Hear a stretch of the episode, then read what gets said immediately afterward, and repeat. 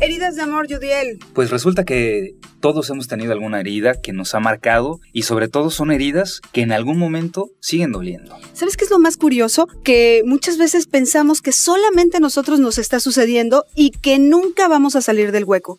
Pero lo más importante es cuando te das cuenta que esas heridas en algún momento han sanado, algunas, pero hay otras que siguen a flor de piel. ¿Tú sabías que los signos del zodiaco se manejan diferentes de acuerdo a su forma de manejar estas heridas? sentimentales, por ejemplo, los de fuego, que son Aries, Leo y Sagitario, siempre tienden a exteriorizarlo. Es el drama total. ¿Conocerás alguno? Eh, sí, ahora que lo mencionas, pues digo, no voy a decir nombres, pero sí, eh, varios. Los de tierra, por ejemplo, que son Tauro, Virgo y Capricornio, siempre, siempre van a estar clavados en el dolor, o sea, arrastran el sufrimiento. Yo creo que, fíjate que ahora que lo dices, precisamente es mucha de la gente que llega a los consultorios de terapéuticos, sería muy buena idea preguntarles cuál es su signo, porque claramente son personas que hacen de una situación incluso muy pequeña, a veces un drama gigantesco, incluso ensanchan los problemas, ¿no? Por supuesto, fíjate, los de aire que son Géminis, Libra y Acuario, siempre se evaden, empiezan a hacer otras cosas, así como que pareciera que no les importa mucho. A veces incluso se me hace que cuando entre signos te logras encontrar o en el camino, en la coincidencia, te encuentras con alguien que es tu contraparte, ¿cuántos problemas no pueden llegar a raíz de todo esto? El poco entendimiento que podemos llegar a tener entre signos distintos, ¿no? Por supuesto, pero fíjate, los de agua, que son Cáncer, Escorpión y Piscis, ellos se hunden, se hunden, se hunden hasta lo más profundo a nivel emocional, pero siempre lo hacen en privado. Son como los gatos, se ponen a lamer las heridas solos, no les gusta que la gente los vea sufrir. Ahorita mm, digo, yo no soy ninguno de estos tres signos, pero seguramente la gente que sí se está identificando y me gustaría que pues no se pudiéramos platicar sobre cómo le hacen a estas personas para salir adelante, ¿no? Y seguir con sus heridas, porque las heridas ahí van a estar y van a estar toda la vida. Lo más importante cuando tienes una herida emocional, primero que nada es reconocerla. Esto, esto es algo fundamental porque en la medida en la que te niegas a sentir profundamente ese dolor, estás evitando que cicatrice. Sí, hay mucha gente en terapia, nosotros hemos hablado muchísimas veces sobre cómo se trata no nada más de aceptar que tienes un problema, sino de estar dispuesto en ese momento a cambiarlo, porque una cosa es saber que lo tenemos, pero el momento en el que nosotros decidimos hacer algo al respecto, creo que ese es el verdadero momento, el, el verdadero momento del cambio, no nada más en cuanto reconoces, sino cuando estás dispuesto a tener una acción. Pero además, fíjate, si esta acción terapéutica la llevas de acuerdo al elemento, sería mucho más estratégico. Por ejemplo, yo te diría los de fuego, Aries, Leo, y Sagitarios, también hay que escribirlo y hay que llorarlo. ¿Qué me dirías tú de esto? Pues sí, uno de los ejercicios más importantes en terapia es nosotros materializar o concretar lo que estamos sintiendo. Las emociones son tan intangibles que cuando nosotros logramos ponerlas en papel, prácticamente logramos dominarlas a partir de ese momento. Y si después de ponerlo en papel lo quemas, energéticamente y de acuerdo a los astros, estás transmutando esa energía.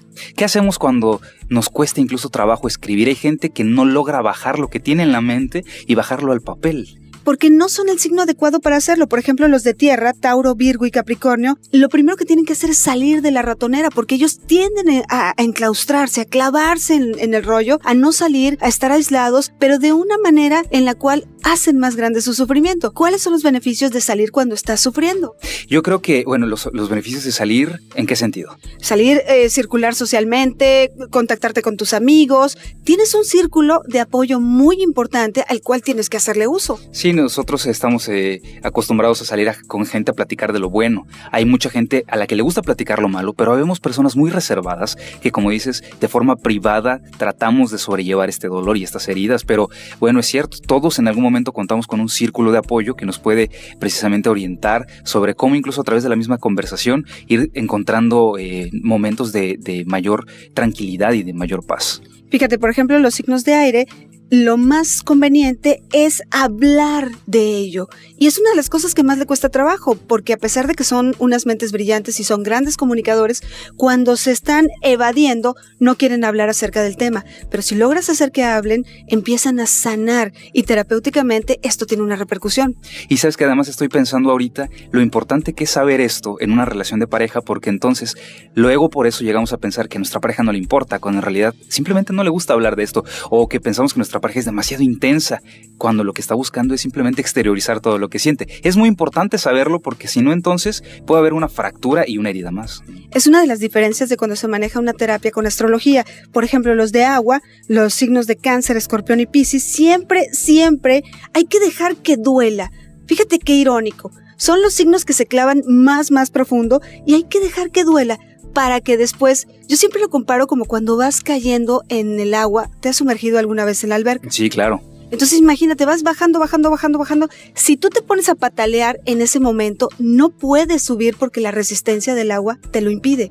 Pero si al llegar al piso, con un solo toque de tu dedo, puedes salir en proporción hacia arriba. Y eso es lo que le pasa a los signos de agua. Sí, y tiene que también mucho que ver con el cuánto nos conocemos y el cuánto sabemos cuáles son nuestras capacidades y nuestra forma de ser y nuestra forma de actuar, no nada más a los problemas, sino también de diferentes situaciones de la vida. Pero cuando no exploramos estas áreas de nuestra vida, qué difícil es entendernos. Definitivamente una de las cosas que tenemos que hacer es comprender que las heridas de amor nos van a pasar a todos y que son fundamentales para nuestro crecimiento y nos van a dar pie a ser mejores personas. Y ver que cada una de las cicatrices, lejos de hacer un cuerpo feo, como si pensáramos en una cicatriz de un golpe, de una herida física, son exactamente igual las heridas del alma, que cuando las miramos podemos mirarlos de otra forma, como de todo el aprendizaje que nos ha dejado la vida. Es como las batallas que has ganado y las que te han derrumbado, pero que te hacen ser la persona que eres el día de hoy. Y con esto, con esto nos quedamos, Judiel, porque creo que heridas de amor todos, definitivamente todos tenemos. ¿O acaso tú no las tuviste? Claro, porque ¿qué ser humano no tiene corazón? ¿Y qué persona que no tenga corazón deja de sentir?